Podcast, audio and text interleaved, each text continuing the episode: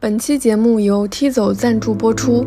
T 走新升级版的渊 X 也来了，只要多一杯咖啡的价格，就能解锁 APP 互动玩法，探索不同的降噪和调音模式，让你拥有更好、更智能的收听体验。本期节目评论区，我们也会抽取一位评论最走心的小伙伴，获得 T 走渊 X 耳机一副。欢迎大家踊跃评论哦！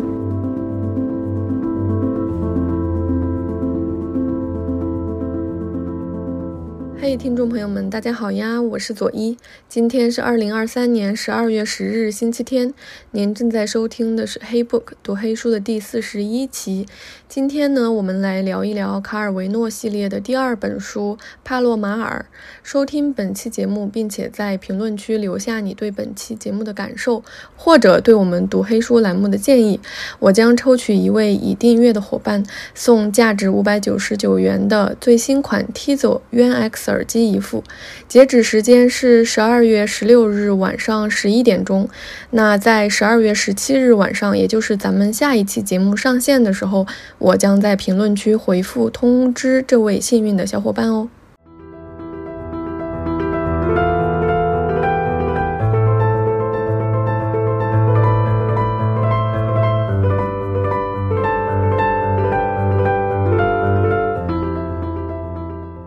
今天要聊的这本《帕洛马尔》是卡尔维诺生前所发表的最后一部小说，它在一九八三年出版。那读过这本书的小伙伴应该不难发现，这本书具有非常高度的自传性，连卡尔维诺自己都说这是一本用第三人称写的自传。从内容和叙事结构来说，它与我们传统认知的小说以及现代小说的差别都很大。它主要关注语言的共识性，抓住无数无数个瞬间的情绪和思考进行横向的展开，而没有做太多纵向的历史时间的回溯。与其他说，是一本小说，不如说是哲学随笔，因为你从里面看到更多的不是一件有头有尾的故事，而是主角的内心的富有逻辑的思考。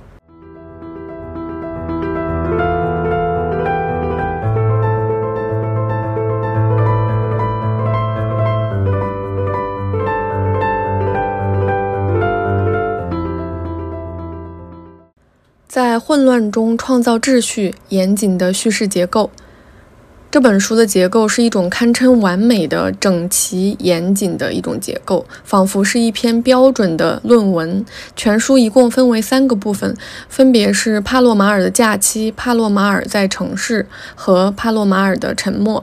每一个部分又有三个章，比如帕洛马尔的假期这一部分里面三章分别是帕洛马尔在海滨、帕洛马尔在花园里和帕洛马尔观看天象。每一章又有三个小。节，比如帕洛马尔在海滨这一章里面，三个小节分别是阅读海浪、袒露的乳房、太阳之剑。这个结构像不像大家的毕业论文？我在 show notes 里面也放了一张表格，方便大家一眼就看明白这个严谨的叙事结构。它跟我们的毕业论文真的是结构一模一样。那这样的结构意味着什么呢？大家写论文，嗯，我想问问看大家，大家写论文讲究什么？我觉得应该是逻辑。呃，最开始咱们有这个设想，有论证，然后呢，有这个过程，最后有结论。那这本小说写成这种结构是为了什么呢？我想，首先是跟这本书的共识性叙事有关。什么是共识性？呃，共识性这个词是来自语言学家索绪尔的共识语言学理论，它是相对于传统的历史语言学而言的。不再是以时间的逻辑来纵向的研究，而是强调从某一个时期进行横向的切断面的观察。那这个就与卡尔维诺的时间零理论存在非常紧密的关联。时间零它强调瞬间的定格，比如他有非常形象的举过例子说。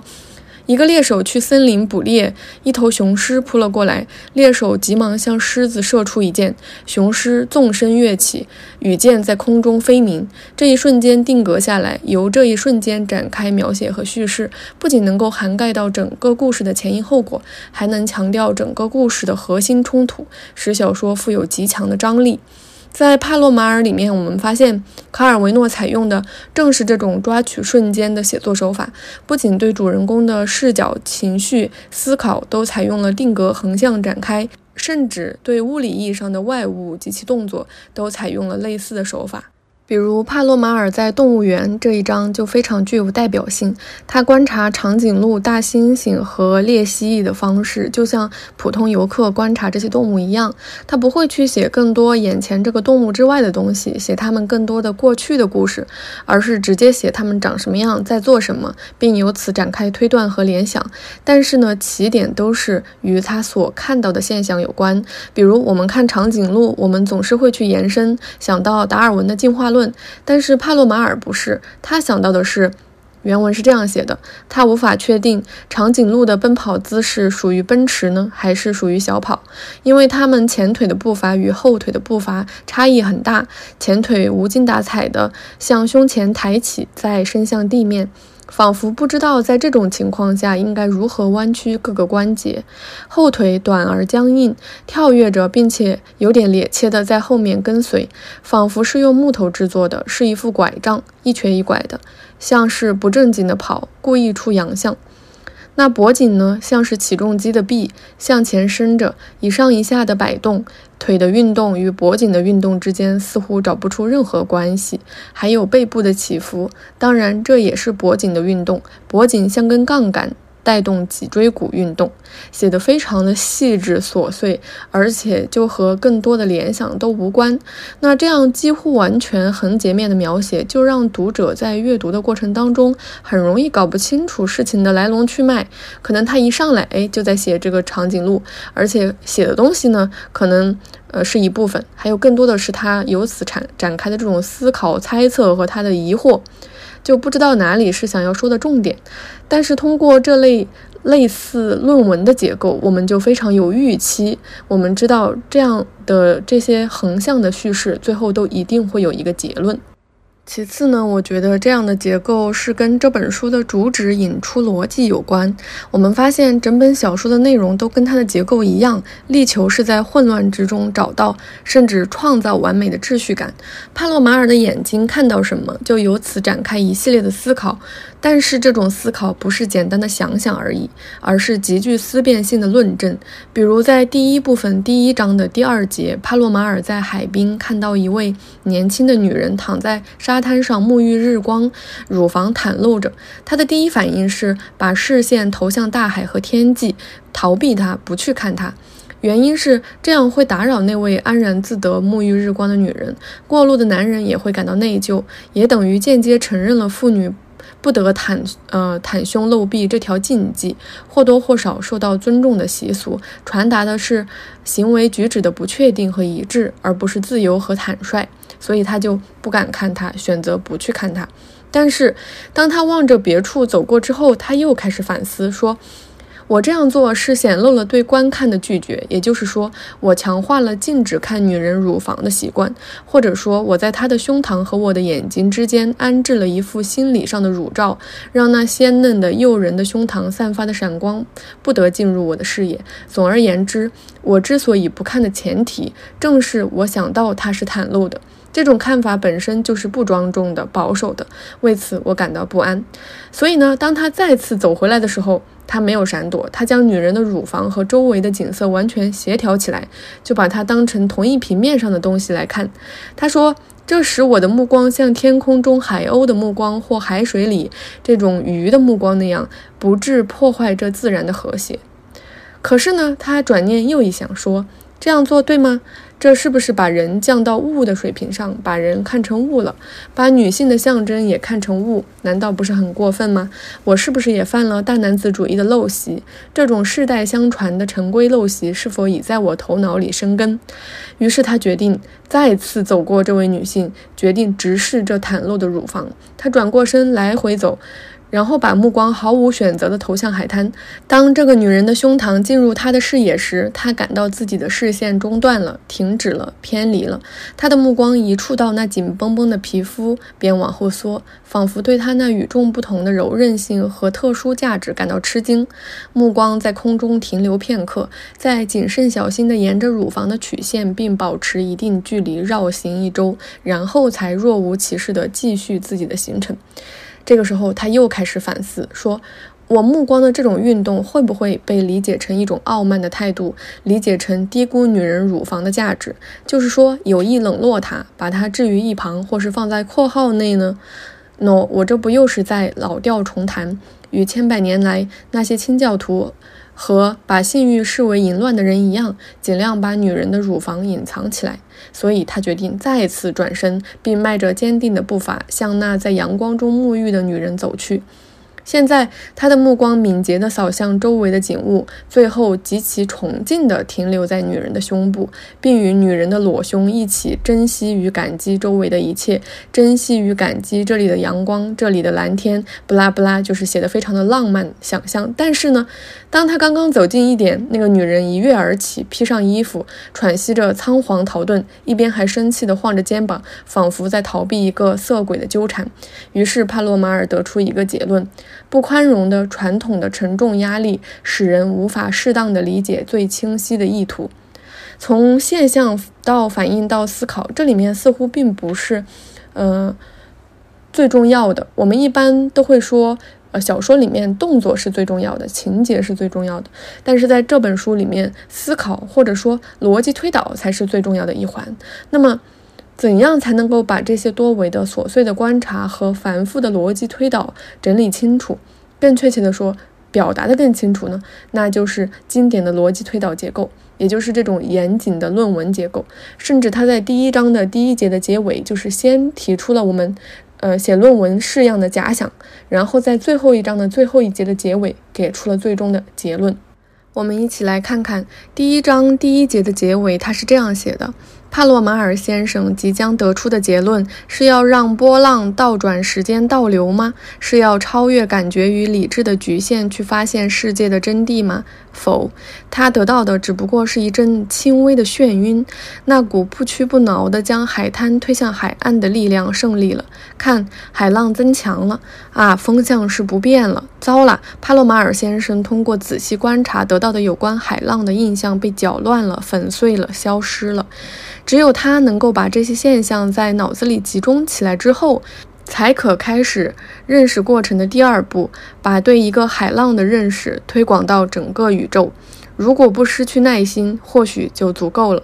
可惜帕洛马尔先生失去了耐心，他沿着海滩离去了，和他来时一样紧张不安，而且对一切事物都更加不确定了。最后一章最后一节的结尾是这样写的。帕洛马尔已经从思考自己的死亡转向考虑人类最后的幸存者，或者叫做人类的后继者、继承者的灭绝。来自其他星球的探险家在荒芜而凄凉的地球上着陆，解译金字塔石碑上和电子计算机穿好孔的纸带上保留下来的遗迹。于是，人类的智慧又复活了。并在宇宙中传播，传播呀传播。当它的物质基础渐渐耗尽，变成一股热能，或者它的原子凝结成一种不能活动的机构时，人类智慧在宇宙空间中消失的时刻就到来了。帕洛马尔心想：如果时间也有尽头。那么时间也可以一个瞬间一个瞬间的加以描述，而每一瞬间被描述时都会无限膨胀，变得漫无边际。他决定开始着手描述自己一生当中的每个时刻，只要不描述完这些时刻，他便不再去想死亡。恰恰在这个时刻，他死了。由最开始观察客体海浪，到他想要说去走进认识过程的第二步，也就是把这个客体，把对一个海浪的认识推广到整个宇宙，到他最后一章，他终于实现了把个人的命运和全人类的命运等等，都推广到整个宇宙。这是一个完整的逻辑链条，这样一个推论的结构。而到最后一段，也是整本书里面最有名的一段话，就是。他终于明白了，就是这些瞬间的力量，无限膨胀的瞬间的力量。他开始着手去描述自己一生当中的每个时刻的时候，他在这个时刻死掉了。其实这个相当于其实是两个层次，前面那一层是他的认知、他的推断结构，而第二层是他作为这个里面的主角、主角行为的层次，也就是叙事结构上的层次。不论是推导的结构，还是主角作为个人的行为叙事结构，都非常的完整。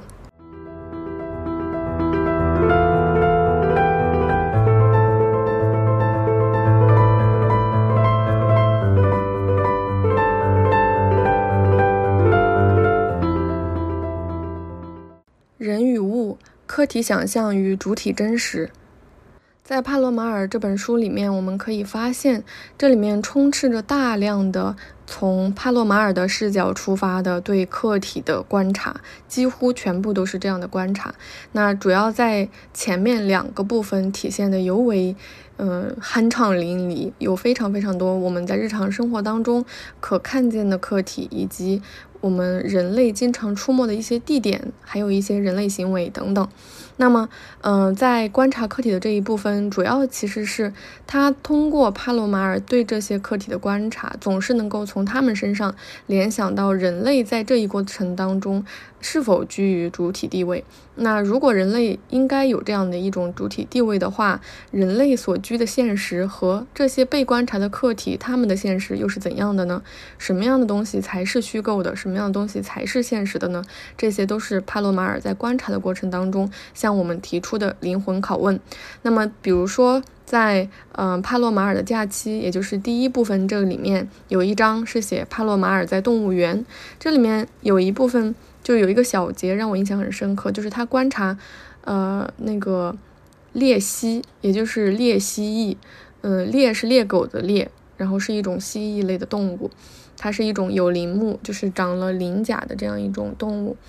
它最开始呢，就说他一直不明白自己为什么能够对这种动物如此着迷，然后他就在想这个动物本身是要什么样的特征，他就写说人们能够想象得到的奇形怪状，爬虫馆内可谓应有尽有，在这里动物、植物和岩石仿佛在互通有无，用它们的鳞刺和甲壳进行交换，在数不胜数的奇异组合之中，仅有少数几种结合，抵御了各种毁灭、混杂和重新。组合的冲击，最后固定下来。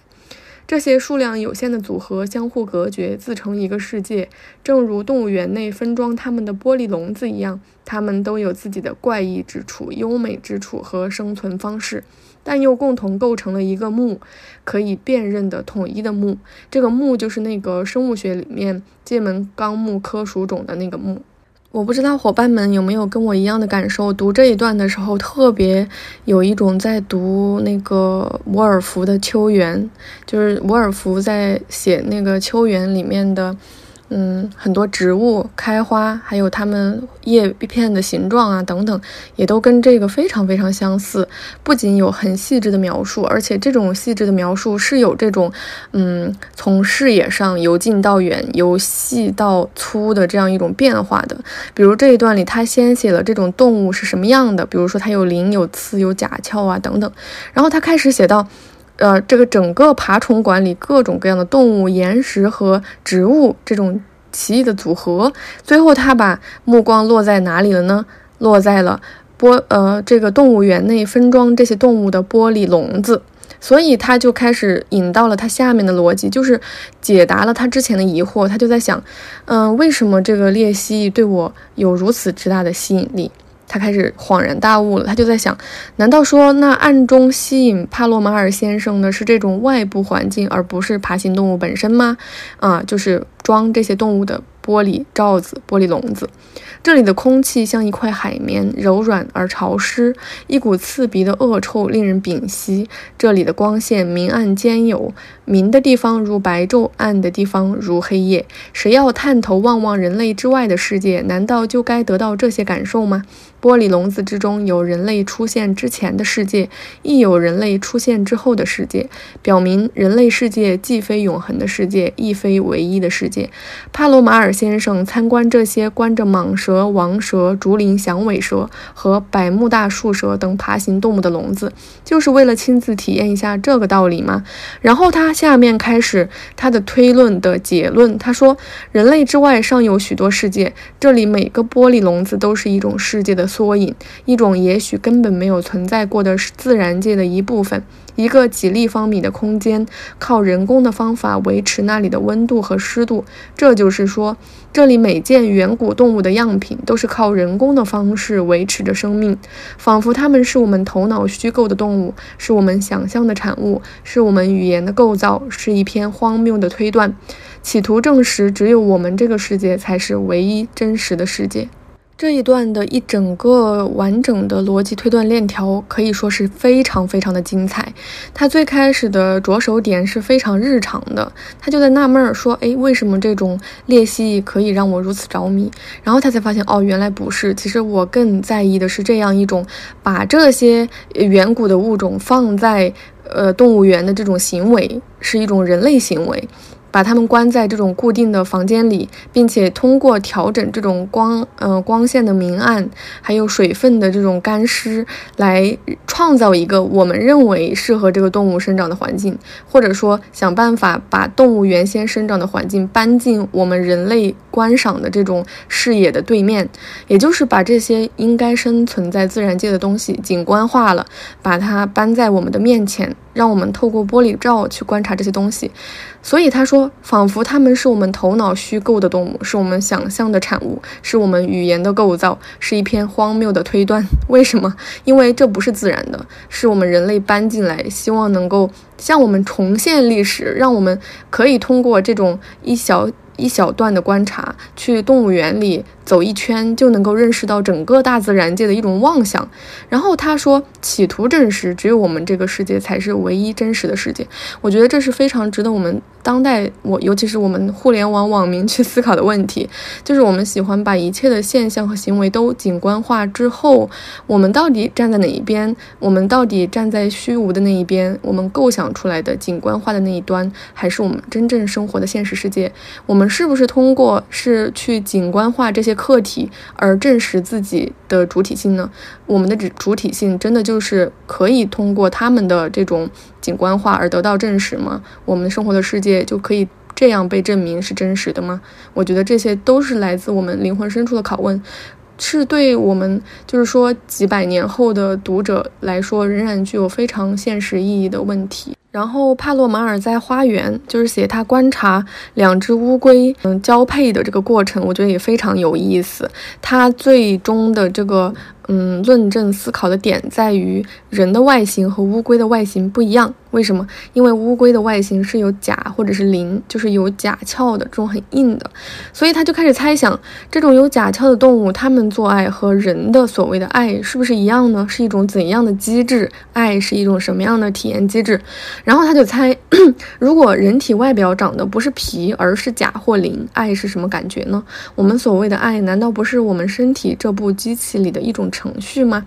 也许这是一套比较复杂的程序，因为大脑这个层柱器收集我们身上的每一个皮肤细胞和肌肉分子发送来的信息，并且把这些信息与来自视觉的和来自想象的脉冲混合起来，并加以放大。那些乌龟，它们封闭在没有感觉的龟壳之内，它们的情形如何呢？它们缺乏来自感觉的刺激。也许正因此，它们走向专注而强烈的心灵生活，从而获得纯粹的理性认识。也许乌龟的爱接受绝对的精神法则的支配，而我们却要受机器的奴役。我们不知道这部机器如何运转，它在运行中可能发生阻塞，也可能失去控制。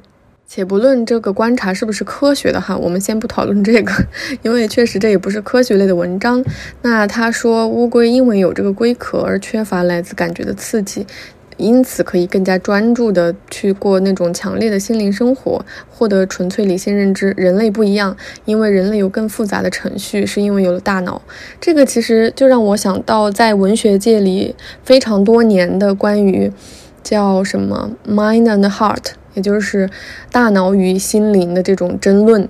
我们说，我们把大脑称之为理性的，因为它是在思考问题；而我们把心灵称之为感性的，因为它在感受世界。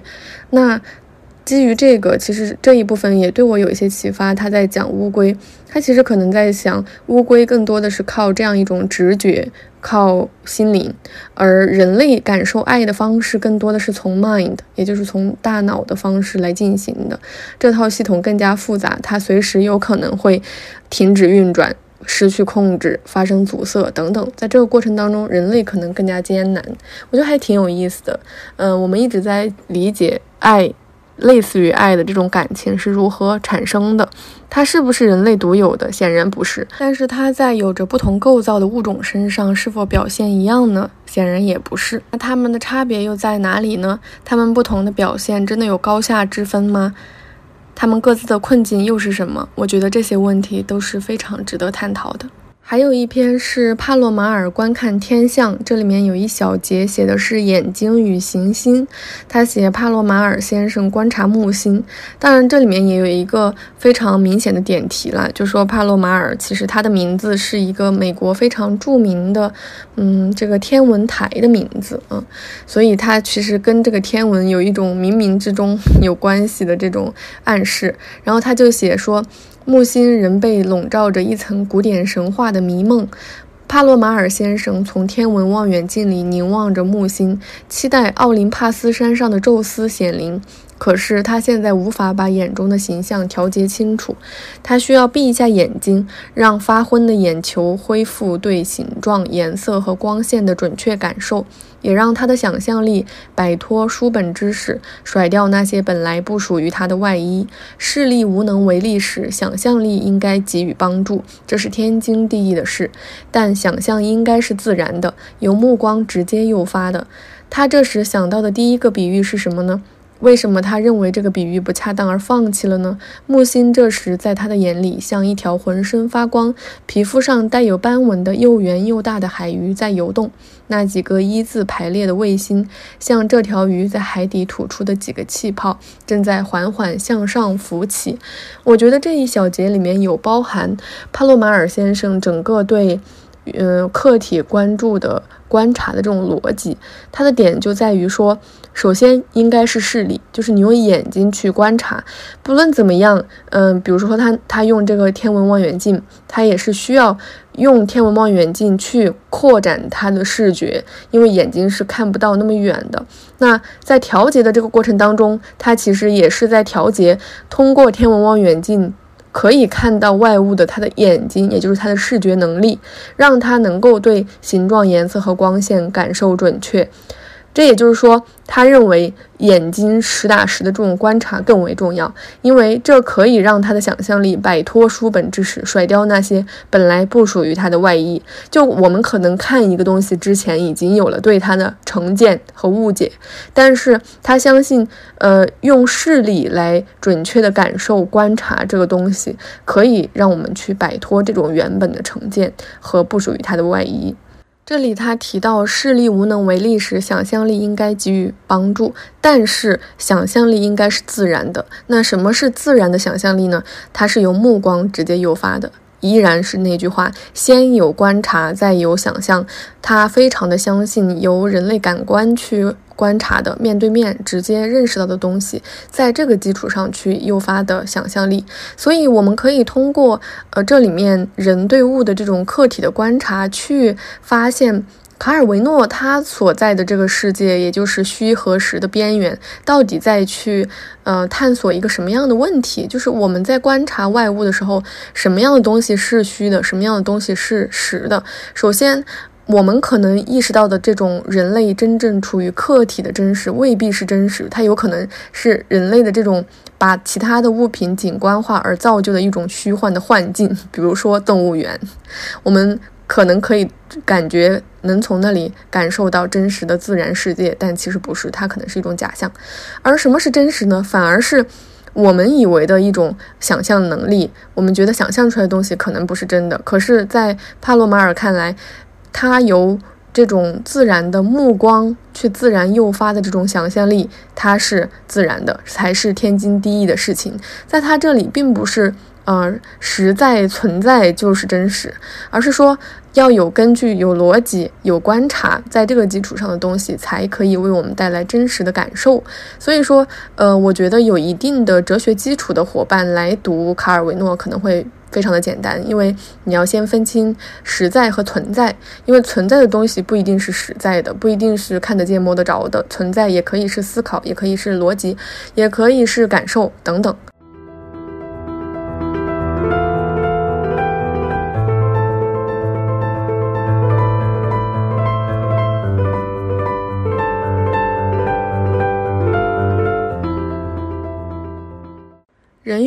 不知姓名的难友，这里面我主要把呃视角集中放在后面两个部分，一个部分是帕洛马尔在城市里，另外一个部分也就是最后一部分是帕洛马尔的沉默。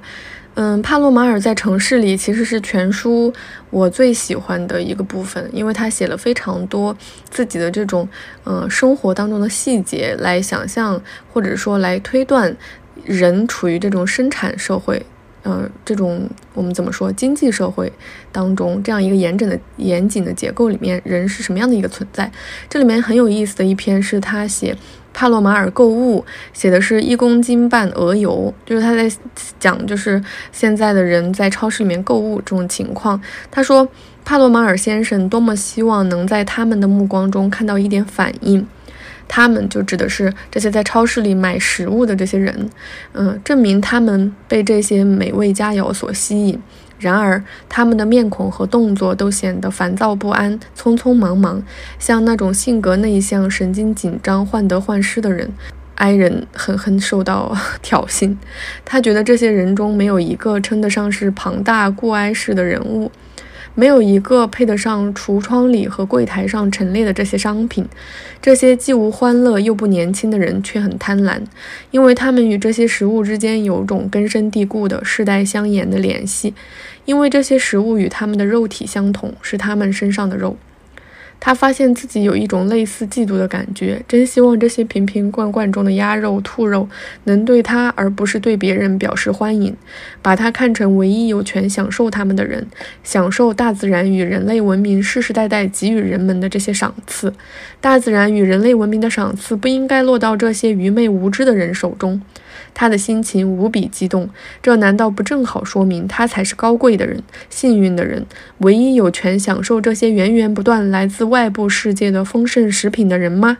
读到这一段的时候，我觉得特别有意思，就是就是去超市买个东西，因为自己更多的去观察了别人，或者是去观察了周围的东西，其实感觉在无形之中，帕洛马尔在这个超市里面，他又拥有了自己那种处于主体地位的自信，然后包括被他观察的这些人都成为了客体，他在这个过程当中产生一种极其优越的感受，感觉自己是一个很高贵的人。我觉得这样一种生活体验应该。所有人在生活当中都有遇到过吧？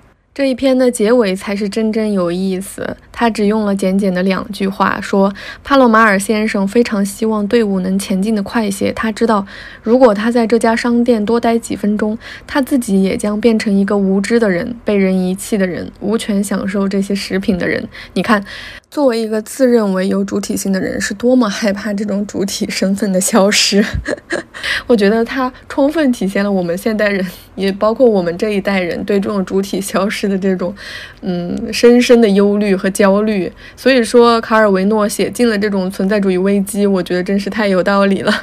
还有一个是最后那部分，帕洛马尔的沉默里面有一张帕洛马尔的旅行，有一个小节写的是一只不配对的布鞋。我觉得这一个是我读完这本书，应该是最初读完这本书之后印象最深刻的一个小。小杰，就他因为买鞋子买了两只不一样的，然后他就在想这东西是怎么造成的，是不是其实已经有人买过买走过两只不一样的，所以才给他留了两只不一样的，或者说可能很早以前就产生了这个问题之后，这个卖鞋子的小贩就开始存心的一定要把这一双鞋卖给别人一大一小，这样剩下他的鞋子就不会再有问题了。他由此就想象到了非常。古远的这种时间，以及非常遥远的空间。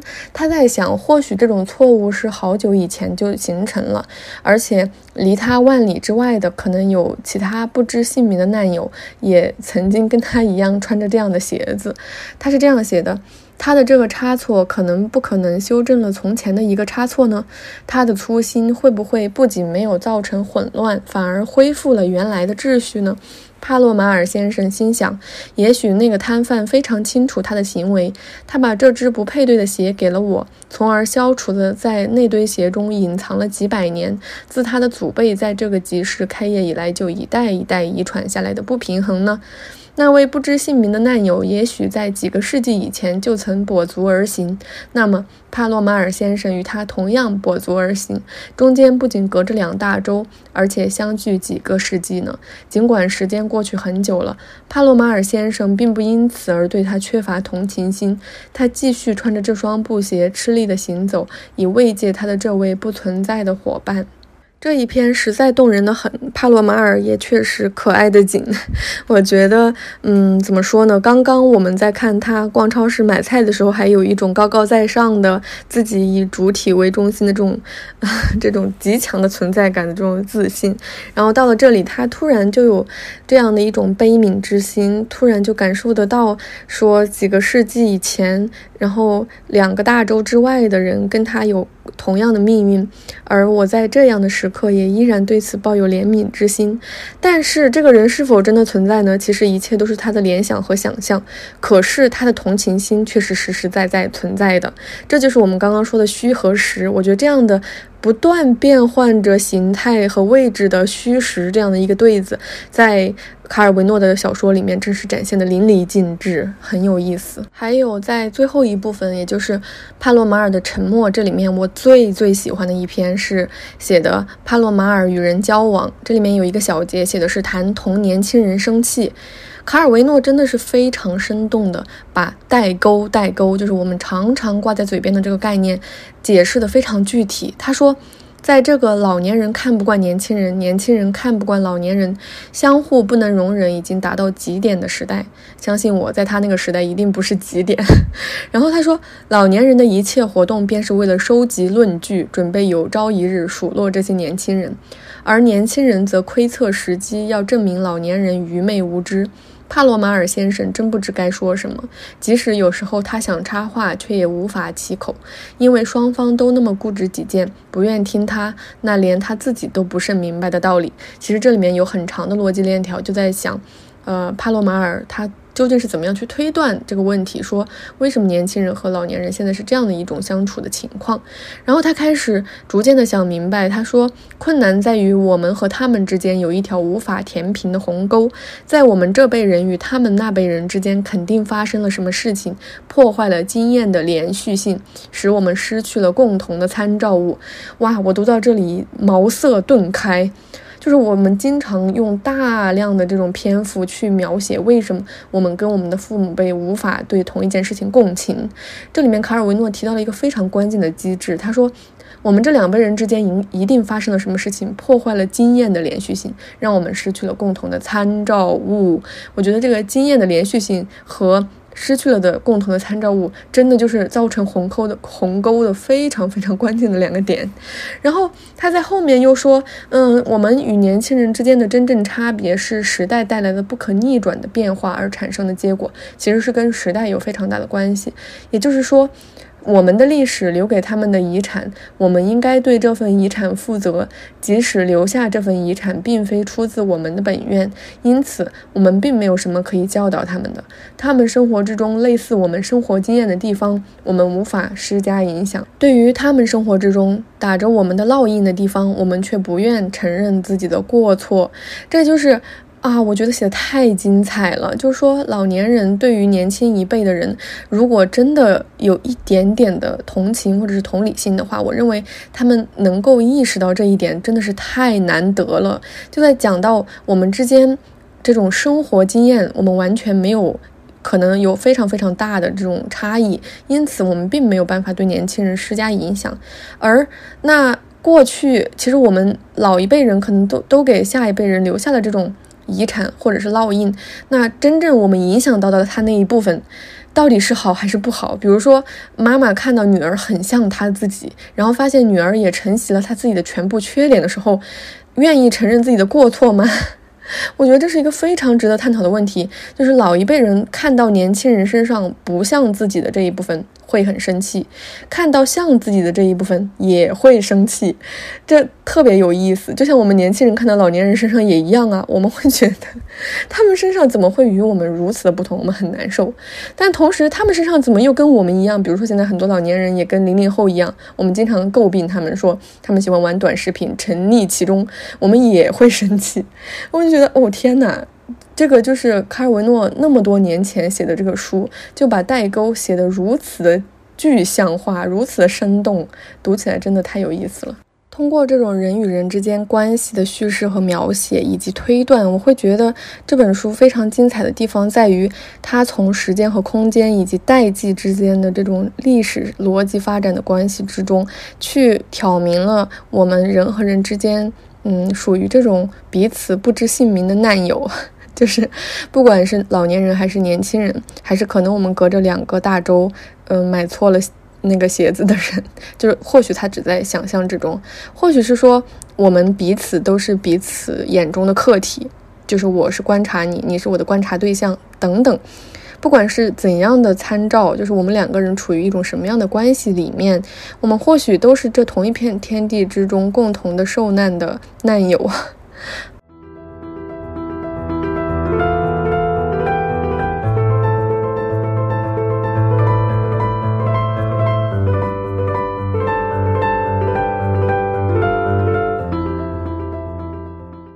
人和宇宙无限膨胀的瞬间，这个里面其实就是我们最开始说开头的时候，帕洛马尔先生有提到，他通过观察客体，最终确信了他要走向认知的第二步，那就是把他观看的客体由个体延展向整个宇宙的概念。于是，在最后帕洛马尔的沉默这一部分里面，有了非常具体的呈现。这里面有写一张叫帕洛马尔的莫斯。有一个小节叫“世界观察世界”，我觉得还挺有启发性的。他说，经历了一系列不值得这里重提的精神上的冒险之后，帕洛马尔先生决定，他今后的主要任务是从外部观察事物。他眼睛近视，心不在焉，性格内向，不像是那种被称为观察家的人。然而，有些东西，如一堵墙、一只贝壳、一片树叶或一把茶壶，仿佛总在请求他仔细的、长时间的加以注意。他也会下意识的。开始对这些东西进行观察，他的目光也开始观察各个细枝末节，最后再也丢不下他们了。他决定今后要加强自己的注意力，首先不要放过来自各种事物的召唤，其次要对自己的观察活动给予应有的重视。这样就迎来了第一个重要时期。帕洛马尔先生深信外部世界今后将会向他揭示无穷无尽的事物，等待他去观察。他便把自己的视线投向进入他的视野的一切事物。结果他并未感到什么愉快，便放弃了这种尝试。接下来是第二个时期，这时候他深信值得观察的只是某些东西，而不是所有的东西。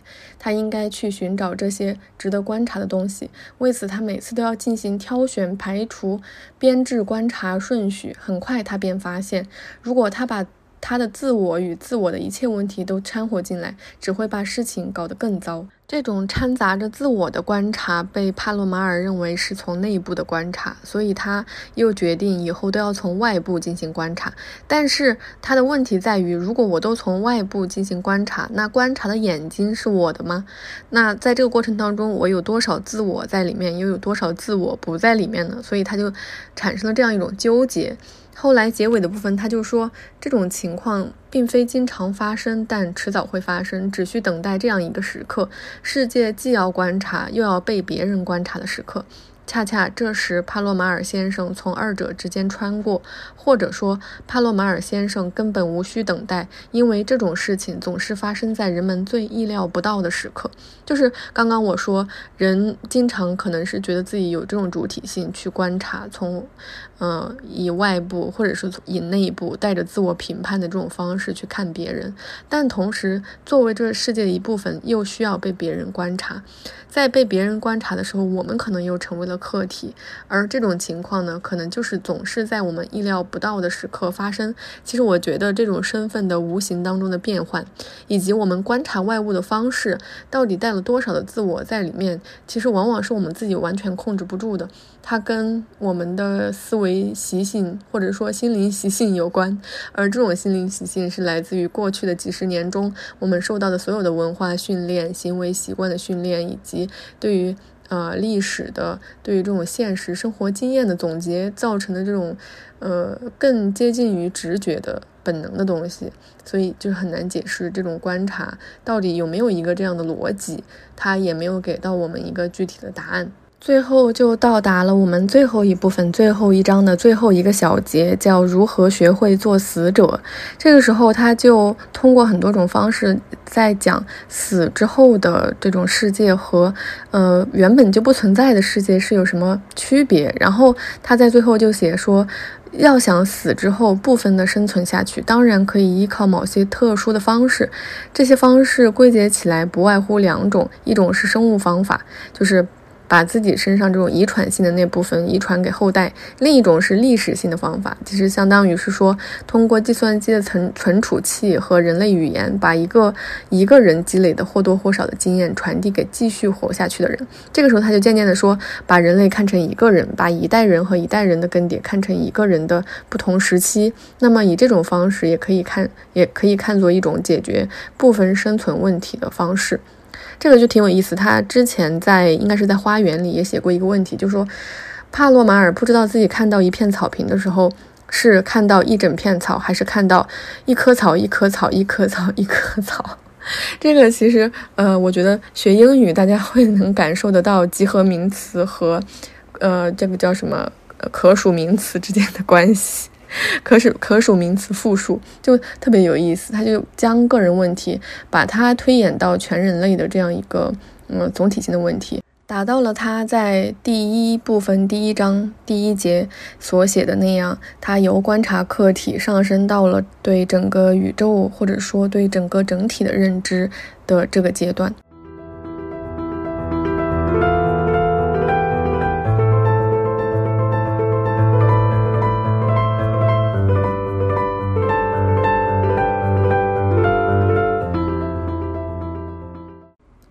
从上来讲，哪怕是无数个观察的碎片的集合体，帕洛马尔的观察也很有清晰的逻辑。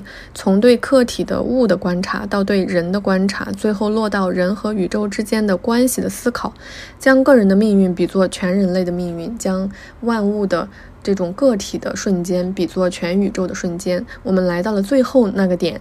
帕洛马尔心想：如果时间也有尽头，那么时间也可以一个瞬间一个瞬间的加以描述，而每一瞬间被描述时都会无限膨胀，变得漫无边际。